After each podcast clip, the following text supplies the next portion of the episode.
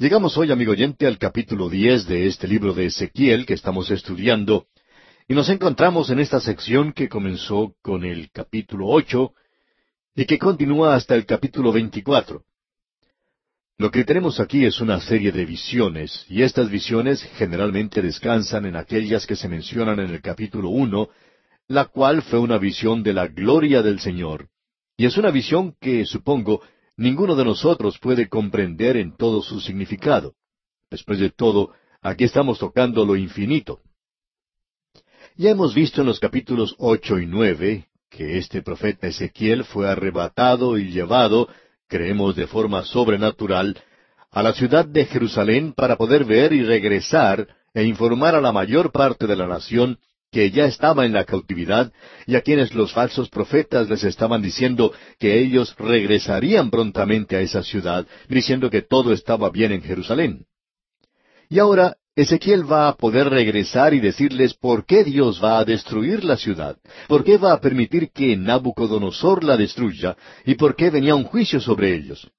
Y ya hemos visto en nuestro programa anterior que había suficiente prueba para esto, por cierto. Dios informaba en cuanto a esto. Creemos que es bueno que nosotros también apreciemos que Dios juzga y castiga, y esa es una de las evidencias que tenemos del Dios viviente hoy.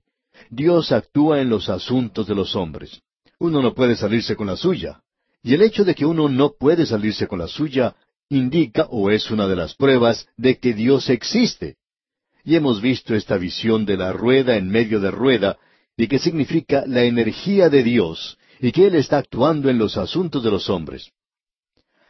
Ahora nosotros vamos a ver que la gloria que se encontraba por encima del querubín, entre el querubín y el lugar santísimo del tabernáculo, continúa su partida, que comenzó, como recordará usted, en el capítulo anterior. Y en aquella ocasión, digamos de paso, y nos encontramos ahora en el templo, ya que el templo había reemplazado al tabernáculo, que no era otra cosa sino una tienda, una carpa, y en esa ocasión, esta gente tenía lo que ninguna otra nación ha tenido jamás. Ellos tenían lo que la iglesia no tiene hoy, o sea, la presencia visible de Dios. Esta es una de las formas con las cuales Pablo, en su epístola a los Romanos capítulo nueve, identifica a la nación de Israel. Él hace la pregunta, ¿quiénes son los israelitas? Y él ofrece como ocho diferentes puntos de identificación, y uno de ellos es que ellos tenían la gloria. Esta gente tenía la gloria, y esa es la presencia visible de Dios. La gloria Shekinah estaba allí, y eso fue lo que vio Ezequiel en el primer capítulo. Ahora vimos en nuestro estudio anterior que la gloria comenzó a levantarse. Y ahora en este capítulo que vamos a considerar hoy, veremos que continúa su alejamiento, continúa su partida. La gloria de Dios comienza a alejarse del templo, en nuestro estudio anterior vimos que se levantaba de entre el querubín y que se mantenía sobre el templo mismo. Y en los dos primeros versículos de este capítulo diez de Ezequiel leemos Miré, y he aquí en la expansión que había sobre la cabeza de los querubines como una piedra de zafiro, que parecía como semejanza de un trono que se mostró sobre ellos.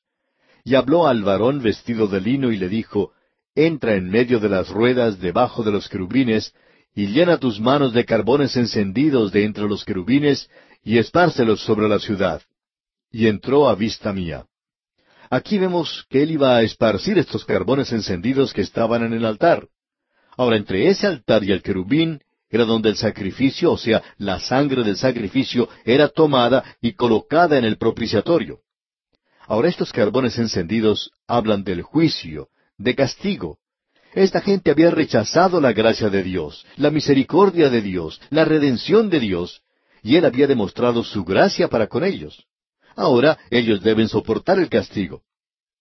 Amigo oyente, eso es tan sencillo como lo que hemos dicho. Dios envió a su Hijo porque Él le ama a usted y porque Él es santo y tuvo que pagar el castigo por su pecado y el mío. Y Él murió sobre la cruz. Él es la propiciación. Él es el propiciatorio por nuestros pecados. No por los nuestros solamente, sino por los pecados de todo el mundo. Existe ese propiciatorio y usted puede acercarse a Él. Pero amigo oyente, si usted le rechaza, entonces el castigo de Dios caerá sobre usted porque Cristo llevó su castigo. Esa es la única forma en que Dios le perdona. No es porque usted sea una persona, un muchacho o una muchacha muy buena y, y bien educada.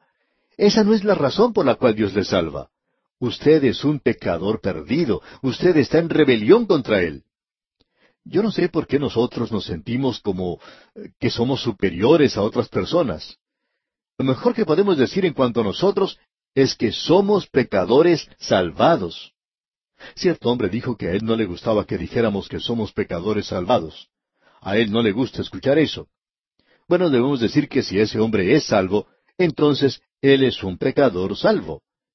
Es que a nosotros no nos gusta nuestro comienzo, nuestro principio. No nos gusta eso. Ahora el juicio va a caer sobre esta ciudad. Y esa ciudad es en realidad el centro de la tierra. Según lo llama Dios, es el ombligo de la tierra. También será el centro del reino milenario y será el reino eterno de esta tierra después de eso. Hemos dicho que Jerusalén es el lugar más sensible de la tierra en lo que a bienes raíces se refiere. Y alguien ha dicho lo siguiente, Palestina llegó a ser el centro nervioso de la tierra en los días de Abraham.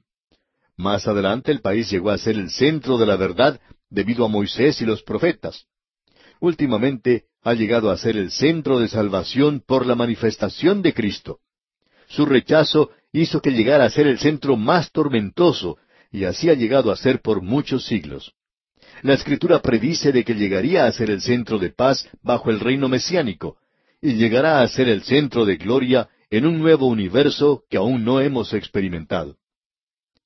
Ahora usted y yo, amigo oyente, estamos viendo aquí a través de esta visión de Ezequiel el alejamiento de la gloria de esa ciudad, la presencia visible de Dios. Pero Dios tiene un propósito eterno en esta ciudad, y en el versículo cuatro del capítulo diez de Ezequiel se nos dice Entonces la gloria de Jehová se elevó de encima del querubín al umbral de la puerta. Y la casa fue llena de la nube, y el atrio se llenó del resplandor de la gloria de Jehová. La gloria Shekinah se encontraba en el lugar santo, estaba confinada a ese lugar, denotando el acercamiento de esta gente a Dios. Y ahora aparentemente la gloria se aleja del lugar santo, el lugar entre el querubín, y se mantiene sobre el templo para ver si la gente va a regresar a Dios. Y leemos en los versículos cinco hasta el ocho lo siguiente. Y el estruendo de las alas de los querubines se oía hasta el atrio de afuera, como la voz del Dios omnipotente cuando habla. Aconteció pues que al mandar al varón vestido de lino, diciendo, Toma fuego de entre las ruedas, de entre los querubines, él entró y se paró entre las ruedas. Y un querubín extendió su mano de en medio de los querubines al fuego que estaba entre ellos, y tomó de él y lo puso en las manos del que estaba vestido de lino, el cual lo tomó y salió. Y apareció en los querubines la figura de una mano de hombre debajo de sus alas. Nuevamente esto demuestra la actividad de Dios al hacer ciertas cosas. Allá en el Salmo 19, versículo 1 leemos, Los cielos cuentan la gloria de Dios, y el firmamento anuncia la obra de sus manos. Este universo es obra de la mano de Dios. Cuando Dios redimió al hombre, esta fue una obra más grande aún que la creación, porque Isaías dijo allá en el capítulo 53, versículo 1 de su profecía, ¿quién ha creído a nuestro anuncio? ¿Y sobre quién se ha manifestado el brazo de Jehová? De la única forma en que yo puedo comprender la obra de Dios es el verlo en términos con los cuales yo estoy familiarizado. Uso mis dedos para hacer ciertas cosas, mis manos hacen otras cosas, y mis brazos aún hacen cosas más pesadas. Bueno, la obra más grande que Dios ha hecho es la de realizar la obra maravillosa de la redención, esa gran obra de amor que se demuestra en la cruz de Cristo. Allí Él manifestó su brazo. Cuando Dios creó al universo, simplemente utilizó su mano. Alguien dijo, Dios creó el universo y ni siquiera se esforzó mucho. Aquí tenemos la mano de Dios actuando en juicio y castigo. Leamos el versículo nueve ahora. Y miré, y he aquí cuatro ruedas junto a los querubines, junto a cada querubín una rueda, y el aspecto de las ruedas era como de crisólito.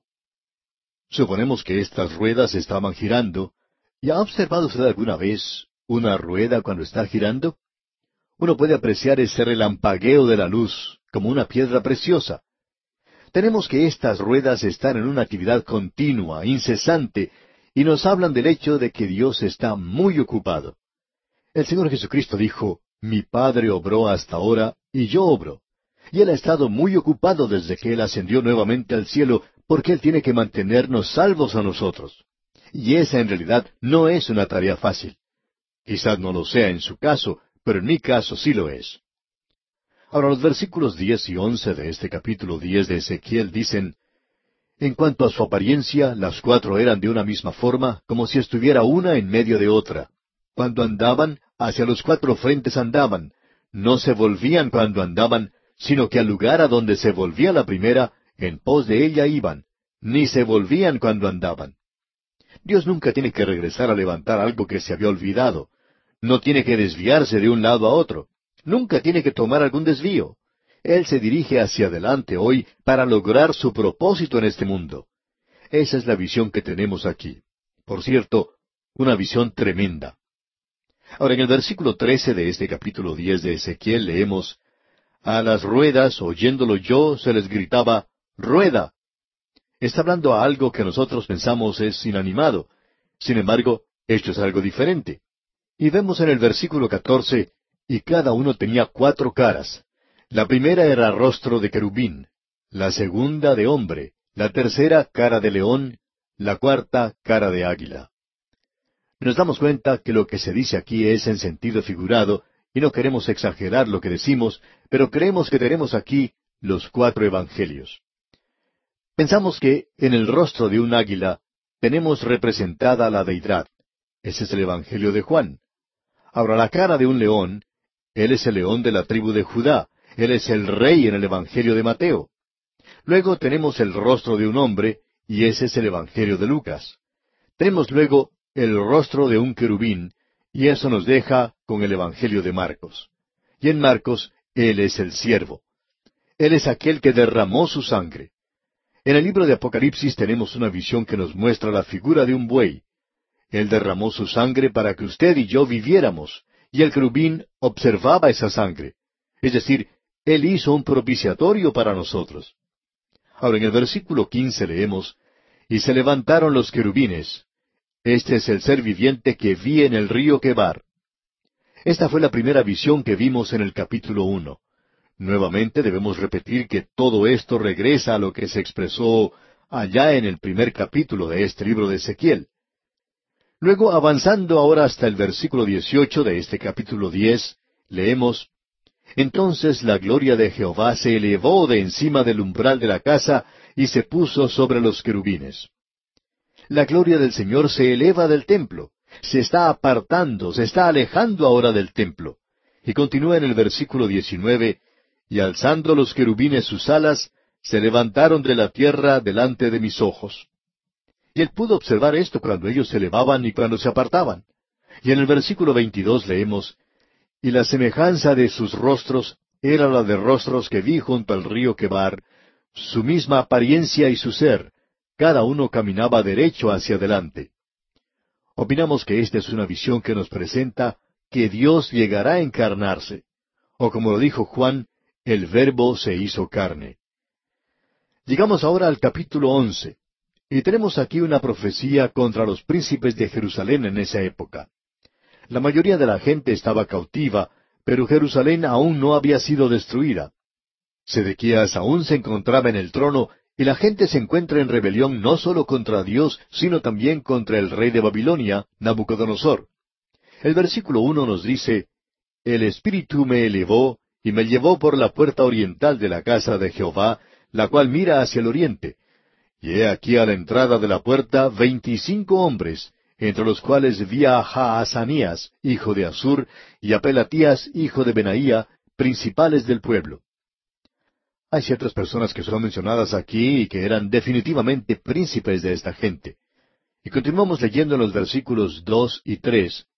Y me dijo, Hijo de hombre, estos son los hombres que maquinan perversidad y dan en esta ciudad mal consejo, los cuales dicen, no será tan pronto. Edifiquemos casas. Esta será la olla y nosotros la carne. Es decir, que ellos estaban diciendo que la ciudad era de ellos ahora. La mayoría de la gente se había ido, pero nosotros vamos a permanecer aquí. Vamos a tener paz y abundancia y prosperidad. Es la peor clase de materialismo. Luego dicen los versículos cuatro y cinco, Por tanto, profetiza contra ellos, profetiza, hijo de hombre. Y vino a mí el Espíritu de Jehová y me dijo, Di, así ha dicho Jehová. Así habéis hablado, oh casa de Israel, y las cosas que suben a vuestro espíritu, yo las he entendido. Dios conoce aún lo que ellos están pensando. Él conoce nuestros pensamientos, aunque parece que están lejos de nosotros. Nuestros pensamientos son llevados a Él. Ahora estos hombres habían asesinado a aquellos que aparentemente se mantenían por Dios. Y luego en el versículo seis continuamos, Habéis multiplicado vuestros muertos en esta ciudad y habéis llenado de muertos sus calles. Y luego en el versículo diez más adelante dice, A espada caeréis, en los límites de Israel os juzgaré, y sabréis que yo soy Jehová. Usted puede apreciar el propósito del castigo de Dios. Vamos a regresar a esto nuevamente cuando veamos la profecía que concierne al rey del norte en los capítulos 38 y 39 de Ezequiel. Ahora, en este capítulo once, en el versículo once, leemos, La ciudad no os será por olla, ni vosotros seréis en medio de ella la carne, en los límites de Israel os juzgaré. Dios dice que Él los va a juzgar, pero siempre existe un remanente. Y vamos a poder notar esto. Veamos ahora lo que nos dicen los versículos catorce al dieciséis. Y vino a mí palabra de Jehová diciendo, Hijo de hombre, tus hermanos, tus hermanos, los hombres de tu parentesco y toda la casa de Israel, toda ella son aquellos a quienes dijeron los moradores de Jerusalén, Alejaos de Jehová, a nosotros es dada la tierra en posesión. Por tanto, di, así ha dicho Jehová el Señor, aunque les he arrojado lejos entre las naciones y les he esparcido por las tierras, con todo eso les seré por un pequeño santuario en las tierras a donde lleguen. Dios dice que quedará un remanente. Y ellos me buscarán, dice. Y cuando ellos hagan eso, yo voy a hacer un pequeño templo, un pequeño santuario. Ellos podrán acercarse a Dios. Este era el arreglo de Dios durante el tiempo que el templo fue destruido. Y Daniel pertenece a este período de tiempo. Hubo mucha gente que pertenecía a ese período. Y leemos en el versículo 17, Di por tanto, así ha dicho Jehová el Señor, yo os recogeré de los pueblos, y os congregaré de las tierras en las cuales estáis esparcidos, y os daré la tierra de Israel. Dios los hará regresar a la tierra de Israel. ¿Quién regresó? Bueno, aquellos que estaban buscando a Dios. Estos eran menos de sesenta mil, pero ese fue el remanente que regresó a la tierra después de setenta años. Y luego en el versículo dieciocho leemos, Y volverán allá y quitarán de ella todas sus idolatrías y todas sus abominaciones. Ahora pasando al versículo 21 leemos, Mas a aquellos cuyo corazón anda tras el deseo de sus idolatrías y de sus abominaciones, yo traigo su camino sobre sus propias cabezas, dice Jehová el Señor. Dios dice, yo los voy a juzgar. El juicio de Dios se acerca. Usted y yo vivimos en un mundo en el presente en el cual se trata de ignorar el hecho de que un juicio se acerca sobre esta tierra. Usted y yo vivimos en esta tierra. Amigo oyente, una de las grandes pruebas del futuro de que existe un Dios es que Él va a juzgar a esta tierra. Y los versículos 22 y 23 nos dicen, Después alzaron los querubines sus alas y las ruedas en pos de ellos, y la gloria del Dios de Israel estaba sobre ellos y la gloria de Jehová se elevó de en medio de la ciudad y se puso sobre el monte que está al oriente de la ciudad. La gloria se aparta de Jerusalén y se dirige ahora hacia el monte de las olivas, es decir, hacia el oriente de la ciudad. Y veremos qué es lo que ocurre cuando lleguemos allí, no en nuestro próximo programa, sino en esta sección que tenemos aquí. Ahora el versículo 24 dice, Luego me levantó el Espíritu y me volvió a llevar en visión del Espíritu de Dios a la tierra de los caldeos, a los cautivos, y se fue de mí la visión que había visto. Ahora él regresa al lugar de donde había partido. Y el versículo final, el versículo 25, dice, Y hablé a los cautivos todas las cosas que Jehová me había mostrado. Ahora él regresa para dirigir la atención de ellos hacia el hecho de que los profetas falsos les habían mentido. Jerusalén va a ser destruida.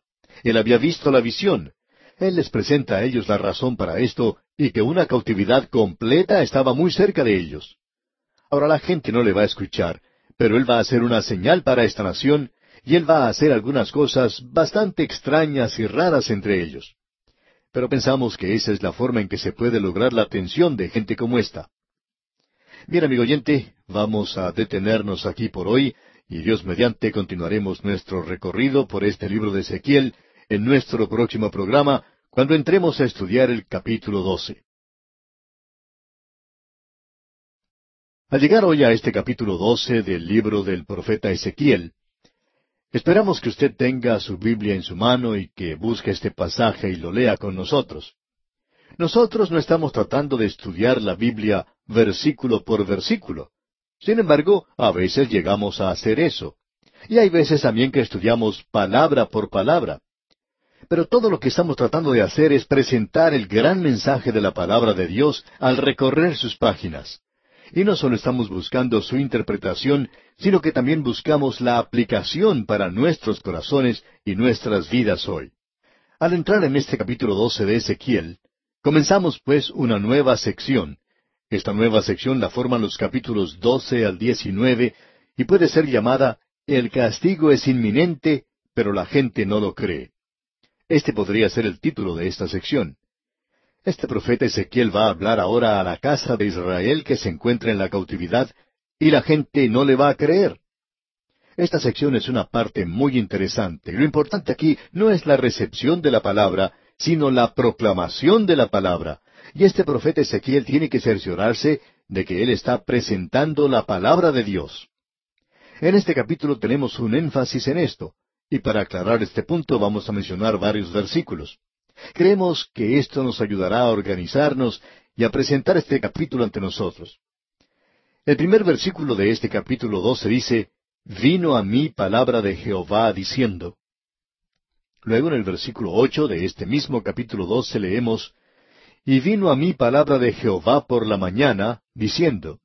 De paso, digamos que es bueno recibir la palabra de Dios por la mañana. Ahora el versículo 17 dice, vino a mí palabra de Jehová diciendo. El versículo 21 también dice lo mismo, así como también el versículo 26. Esto se dice cinco veces en este capítulo. Amigo oyente, ¿no tiene usted la impresión de que este hombre Ezequiel está tratando de decirle a esta gente y tratando de decirnos a nosotros también que él está presentando o tratando de presentar la palabra del Señor? Y él no está mezquinando nada de ella. Él también ha dicho eso, de que Él no solo tiene que presentar la palabra de Dios, sino que se le dice a Él a quiénes tiene que presentársela. Por supuesto que Él fue advertido de esto con anterioridad, pero Dios sigue haciéndole recordar a Él esto, porque Él se puede desanimar en su tarea. Es muy fácil hacer eso. Y ahora vemos en el segundo versículo de este capítulo doce, Hijo de hombre, tú habitas en medio de casa rebelde, los cuales tienen ojos para ver y no ven, tienen oídos para oír y no oyen, porque son casa rebelde. Esto es algo que usted puede ver que Dios ha dicho de ellos desde el mismo principio. Por ejemplo, uno puede ver lo que dice el capítulo 29 del libro de Deuteronomio. El versículo cuatro dice, Pero hasta hoy Jehová no os ha dado corazón para entender, ni ojos para ver, ni oídos para oír. Es decir, que ellos tenían sus ojos cerrados y tapados sus oídos. Y uno puede ver que no solo fue Ezequiel el que presentó y confirmó esta verdad, sino que también Isaías lo hizo. Isaías lo dice allá en el capítulo seis de su libro, versículos nueve y diez, un pasaje que no vamos a leer ahora. Jeremías también confirmó esto allá en el capítulo cinco de su libro, versículo veintiuno. Y el Señor Jesucristo también hizo eso. Luego usted puede encontrar que el libro de los Hechos de los Apóstoles termina con ese tipo de declaración y esa es la última vez que ocurre esto. Y nuevamente ese asunto de que esta gente tiene cerrados sus ojos y tapados sus oídos. Allá en el libro de los Hechos de los Apóstoles, capítulo 28, versículos 26 y 27 leemos, Ve a este pueblo y diles, de oído oiréis y no entenderéis, y viendo veréis y no percibiréis porque el corazón de este pueblo se ha engrosado, y con los oídos oyeron pesadamente, y sus ojos han cerrado, para que no vean con los ojos, y oiga con los oídos, y entiendan de corazón y se conviertan, y yo los sane. Cuando alguien dice hoy que no puede creer, eso no es algo mental. Siempre es resultado de la voluntad del corazón. Ellos quieren hacerlo. Hay personas que dicen hoy, yo tengo cierta restricción mental. Tengo ciertos obstáculos mentales que no puedo sobrepasar. Amigo oyente, su mente no es tan grande ni puede presentar un obstáculo muy grande. El problema nunca está en la mente. El problema está en la voluntad. Existe pecado en su vida y usted no quiere volverse a Dios. Usted no quiere creer en Él. Eso es lo que sucede. Ahora Israel es como un mundo en miniatura. Y creemos que es necesario que contemplemos esto de esa manera en este libro, que la condición de Israel es la condición del mundo. Israel era un pequeño microcosmo de todo el mundo. Y este espíritu de incredulidad se encuentra escrito en todas partes hoy. Cierto profesor universitario, muy amable, muy culto, quería informarnos que él apreciaba nuestro programa. Él dijo, he escuchado su programa, mucho aprecio su ministerio y su punto de vista y todo eso. Pero luego él siguió diciendo, pero, ¿sabe usted una cosa? Yo tengo ciertas restricciones mentales. Ahora este hombre estaba imaginándose, estaba suponiendo que él era una persona muy intelectual y que por tanto era superior a nosotros y que nosotros no podíamos apreciar las cosas como él las apreciaba. Pero nos hemos enterado que él estaba teniendo relaciones con una de sus exalumnas. Nos damos cuenta entonces que sus restricciones mentales, como él lo dice, no son tan mentales, sino que su problema es completamente diferente. Una ceguera parcial, pues, ha ocurrido a Israel y eso es cierto en el resto del mundo hoy. Eso es importante de ver de nuestra parte aquí y esa es la razón por la cual nosotros queríamos enfatizar este punto en particular. Ahora, debido a la actitud de esta gente, el profeta no solo va a presentar una parábola ante ellos, sino que él va a desarrollar, él va a encarnar ese papel por sí mismo como una obra teatral, digamos. Y lo que él hace es algo bastante bueno. Este hombre Ezequiel, a nuestro juicio, no solo es una persona muy inteligente, sino que tenía un sentido del humor. Y de veras que nos hubiera gustado mucho haber visto la expresión en su rostro cuando él hacía todas estas cosas. Creemos que él podría ser como un actor amateur y que se podría haber divertido mucho haciendo esto. Escuche lo que dicen los versículos tres al cinco de este capítulo doce de Ezequiel. Por tanto, tú, hijo de hombre, prepárate en seres de marcha y parte de día delante de sus ojos, y te pasarás de tu lugar a otro lugar a vista de ellos, por si tal vez atienden, porque son casa rebelde. Y sacarás tus enseres de día delante de sus ojos, como enseres de cautiverio, mas tú saldrás por la tarde a vista de ellos, como quien sale en cautiverio. Delante de sus ojos te abrirás paso por entre la pared, y saldrás por ella. Ahora esto es algo bastante bueno. Aquí tenemos lo que él hace. Él entra a su casa, y las casas en ese tiempo estaban sobre la calle. Y él tiene que cavar a través de la pared. Él tiene que empacar todas sus cosas como si estuviera por salir de viaje. Así es que él prepara todas sus cosas y cava a través de la pared y sale en el medio de la calle. Y usted se puede imaginar el efecto que esto tendría en la gente. Aquí aparece un hombre a través de la pared con su maleta. La gente se detiene a observar, por supuesto. Ahora, quizá el andar cavando en las calles no es algo nuevo. Esto ocurre en todas las ciudades y a veces parece que las municipalidades juegan con la gente. Cierto día hacen un pozo en una calle y cuando usted lo descubre trata de ir por otra calle y entonces ellos hacen otro hoyo allí. En fin, eso parecería como un juego. Pero eso no es lo que está ocurriendo aquí. Nos imaginamos que en aquel día cuando este hombre Ezequiel aparece allí en medio de la calle con su maleta, la gente va a detenerse y le va a hacer una pregunta. ¿A dónde vas? ¿Qué es lo que está sucediendo? ¿Y sabe usted cuál era el mensaje? Bueno, lo encontramos aquí en los versículos ocho y nueve de este capítulo doce de Ezequiel, donde dice, Y vino a mí palabra de Jehová por la mañana, diciendo, Hijo de hombre, ¿no te ha dicho la casa de Israel, aquella casa rebelde, ¿qué haces? Dios te está diciendo, Ezequiel, yo quiero que tú le digas a esta gente lo que estás haciendo. Y continuamos leyendo los versículos diez al doce. Diles, Así ha dicho Jehová el Señor. esta profecía se refiere al príncipe en Jerusalén y a toda la casa de Israel que está en medio de ella. Diles, Yo soy vuestra señal, como yo hice, así se hará con vosotros. Partiréis al destierro, en cautividad. Y al príncipe que está en medio de ellos, llevarán a cuestas de noche y saldrán. Por la pared abrirán paso para sacarlo por ella, cubrirá su rostro para no ver con sus ojos la tierra. El rey Sedequías estaba ocupando el trono en Jerusalén, y aquellos falsos profetas que se encontraban entre la gente donde estaba Ezequiel estaban diciendo, Bueno, miren, Nabucodonosor ha sitiado la ciudad dos veces, y él se ha llevado sus cautivos de Jerusalén. Pero él no destruyó la ciudad, ni tampoco quemó el templo, ni ejecutó al rey.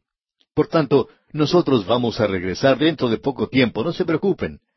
Sin embargo, Ezequiel dice, Tengo algo que decirles. Lo que yo acabo de hacer es lo que está sucediendo en Jerusalén. El rey en ese lugar, el príncipe, es decir, Sedequías, piensa que es muy inteligente. Él cree que puede salirse de la ciudad durante el sitio de ella. Pero él no lo va a hacer. Y él no podrá ver con sus ojos la tierra. ¿Y sabe usted por qué no podría ver la tierra? Usted puede leer lo que la Biblia dice. La historia dice que Nabucodonosor le sacó los ojos. Este hombre era engañador, era malvado, y él en realidad había roto el tratado que había hecho con Nabucodonosor. Y Nabucodonosor, un rey pagano, era más honrado, más justo que lo que era este hombre de Dios en el trono. Y eso, amigo oyente, es lo que perjudica, lo que daña a la iglesia hoy mucho más que cualquier otra cosa, el que el creyente sea deshonesto. En especial un laico que es activo en la obra del Señor y luego en el mundo de los negocios, él no tiene una buena reputación. Así es como era este rey Sedequías. Y este es un mensaje bastante duro. Y esto era algo bastante difícil de creer para estos cautivos, cuando estos profetas falsos les estaban diciendo, ah, las cosas son maravillosas fuera de aquí. Lo que él está diciendo es esto, la cautividad completa de la gente está cerca. Y nuevamente recibe un mensaje. Lo tenemos aquí en los versículos 17 y 18 de este capítulo 12, donde leemos, vino a mí palabra de Jehová diciendo, Hijo de hombre, come tu pan con temblor y bebe tu agua con estremecimiento y con ansiedad. Veamos ahora lo que él va a representar ante la gente. Él saca su mesa a la calle, se sienta allí y está temblando mientras come. La gente se acerca y le dice, ¿qué es lo que te está sucediendo? ¿Tienes escalofríos? ¿O es algo que has comido? A lo cual el profeta responde, no, lo que quiero es que ustedes sepan lo que está ocurriendo en Jerusalén. Hay hambre en la ciudad, hay temor en ese lugar. Dios está destruyendo ese lugar. Eso es lo que yo quiero que ustedes sepan. Qué mensaje más tremendo el que Él está dando aquí a esta gente. Luego, pasando al versículo 22, leemos, Hijo de hombre, ¿qué refrán es este que tenéis vosotros en la tierra de Israel, que dice, se van prolongando los días y desaparecerá toda visión? Lo que ellos estaban diciendo era, y Jeremías se había equivocado, y Ezequiel también se ha equivocado, y cualquiera puede ver que todavía estamos en nuestra tierra. Y lo que Ezequiel estaba diciendo es, lo que yo quiero que ustedes sepan es que Dios dice que Él ha sido muy paciente, pero ya todo ha terminado, y lo que sucederá es que la cautividad llegará y Dios ya no va a esperar más. Ahora leamos el versículo 28, el último versículo de este capítulo 12 de Ezequiel. Diles, por tanto, así ha dicho Jehová el Señor, no se tardará más ninguna de mis palabras, sino que la palabra que yo hable se cumplirá, dice Jehová el Señor. Amigo oyente, usted puede escribir esto. Sabemos que esto no es algo muy popular, y todos quieren decir que las cosas van a ser muy hermosas allá adelante. Lo único hermoso allá adelante es el hecho de que uno de estos días el Señor Jesucristo arrebatará a su iglesia de este mundo. Y esta es la única esperanza que tenemos. Este mundo no va a mejorar y nosotros no vamos a tener paz. Ha habido intervalos de paz, como mencionamos en un programa anterior de lo que dice la historia, de que ha habido alrededor de cinco mil guerras y que en toda la historia de la raza humana solo ha habido unos doscientos o trescientos años en los que se podría decir que hubo paz en este mundo. Pero el hombre de hoy no está construyendo un nuevo mundo, como él cree que lo está haciendo. Bien, En el mensaje del profeta vemos ahora en el capítulo 13 que tenemos una profecía en contra de estos falsos profetas. Aquellos pseudo profetas y profetisas, se mencionan las mujeres ahora aquí, y ellas también estaban metiéndose en estas cosas. Y parecería que las mujeres siempre se mezclan en doctrinas y cultos extraños. Usted habrá notado cuántos cultos y doctrinas han sido creados por las mujeres, o donde la mujer tiene una parte muy primordial. Ahora sabemos que no es popular decir cosas así, pero vamos a tener que hacerlo en este capítulo que tenemos ante nosotros. Nuevamente Ezequiel presenta la palabra de Jehová. Leamos los primeros tres versículos de este capítulo trece. Vino a mí palabra de Jehová diciendo, Hijo de hombre, profetiza contra los profetas de Israel que profetizan, y di a los que profetizan de su propio corazón, oíd palabra de Jehová. Así ha dicho Jehová el Señor. Hay de los profetas insensatos que andan en pos de su propio espíritu y nada han visto. ¿Cuál era el problema de ellos? Profetizaban de su propio corazón. Y que Dios tenga misericordia del hombre que se pone de pie en el púlpito y pasa el tiempo presentando sus propios puntos de vista y no presenta la palabra de Dios, ya que él debe tener el respaldo de la palabra de Dios. Algunos de nosotros cometemos equivocaciones en la interpretación. Creemos que a veces nosotros también cometemos una equivocación aquí y allá, pero debemos aclarar que estamos tratando de interpretar la palabra de Dios. Y sabemos que cuando cometemos un error, hay bastantes personas que nos dejan saber que estamos equivocados. Pero lo importante, amigo oyente, es presentar la palabra de Dios. Esta gente estaba presentando lo que ellos pensaban. Lo que ellos estaban haciendo era presentar las ideas de cómo hacer amigos e influenciar a la gente, el poder del pensar positivamente, y que uno puede llegar al final por sí mismo, que uno puede depender de sí mismo, que uno no es una persona pecadora, que es una persona magnífica. Ese era su mensaje. Eso es lo que ellos estaban esparciendo. Eso es lo que decían esos profetas mentirosos. Estaban tratando de decir que todo andaba bien en Jerusalén. Veamos ahora lo que dice el versículo 17 de este capítulo 13 de Ezequiel. Y tú, hijo de hombre, pon tu rostro contra las hijas de tu pueblo que profetizan de su propio corazón, y profetiza contra ellas. Tenía que enfrentarse contra ellas. Y continúa diciendo en el versículo 18, y di, así ha dicho Jehová el Señor. Ay de aquellas que cosen vendas mágicas para todas las manos y hacen velos mágicos para la cabeza de toda edad, para cazar las almas. ¿Habéis de cazar las almas de mi pueblo para mantener así vuestra propia vida? De paso, digamos que cuando se dice que Nimrod era un gran cazador del Señor, eso quiere decir en realidad que él era un cazador de las almas de los hombres. Y eso es lo que estos cultos son. Tratan de cazar las almas de los hombres. Ahora las mujeres tienen parte en esto. Con ellas sucede lo mismo que ocurría con los profetas mentirosos. Usted recuerda que el apóstol Pedro dijo, pero hubo también falsos profetas entre el pueblo, es decir, Israel, como habrá entre vosotros falsos maestros, que introducirán encubiertamente herejías destructoras y aún negarán al Señor que los rescató. Usted puede notar lo que sucede aquí con esas mujeres. Nosotros podríamos mencionar los nombres de por lo menos media docena de cultos que han sido comenzados por las mujeres, pero no lo vamos a hacer. En el día de hoy se puede apreciar al espiritismo con sus mediums y las adivinas y comúnmente hablando las brujas. Siempre ha habido muchas de ellas, pero hoy están diciendo que lo son abiertamente. Y eso es lo que estaban haciendo esas mujeres aquí que nos menciona Ezequiel. Estaban dando amuletos. Les daban algo a la gente para que se pusieran en los brazos, para que eso evitara que ellos se enfermaran, y que eso iba a asegurar que ellos tuvieran un viaje seguro. Luego, aquí están estas almohadas que se ponen en la cabeza. Ellos se colocan algo, sabe, como un vestido. Ah, nosotros vamos a enviarle a usted un pañuelo sobre el cual hemos orado y usted se va a mejorar. Como si hubiera algún mérito en esas cosas y no en el Señor. Amigo oyente, lo que podemos observar hoy no es nada nuevo. Es tan antiguo como la raza humana. Y esta gente estaba haciendo esas cosas. Ezequiel, pues, los denuncia.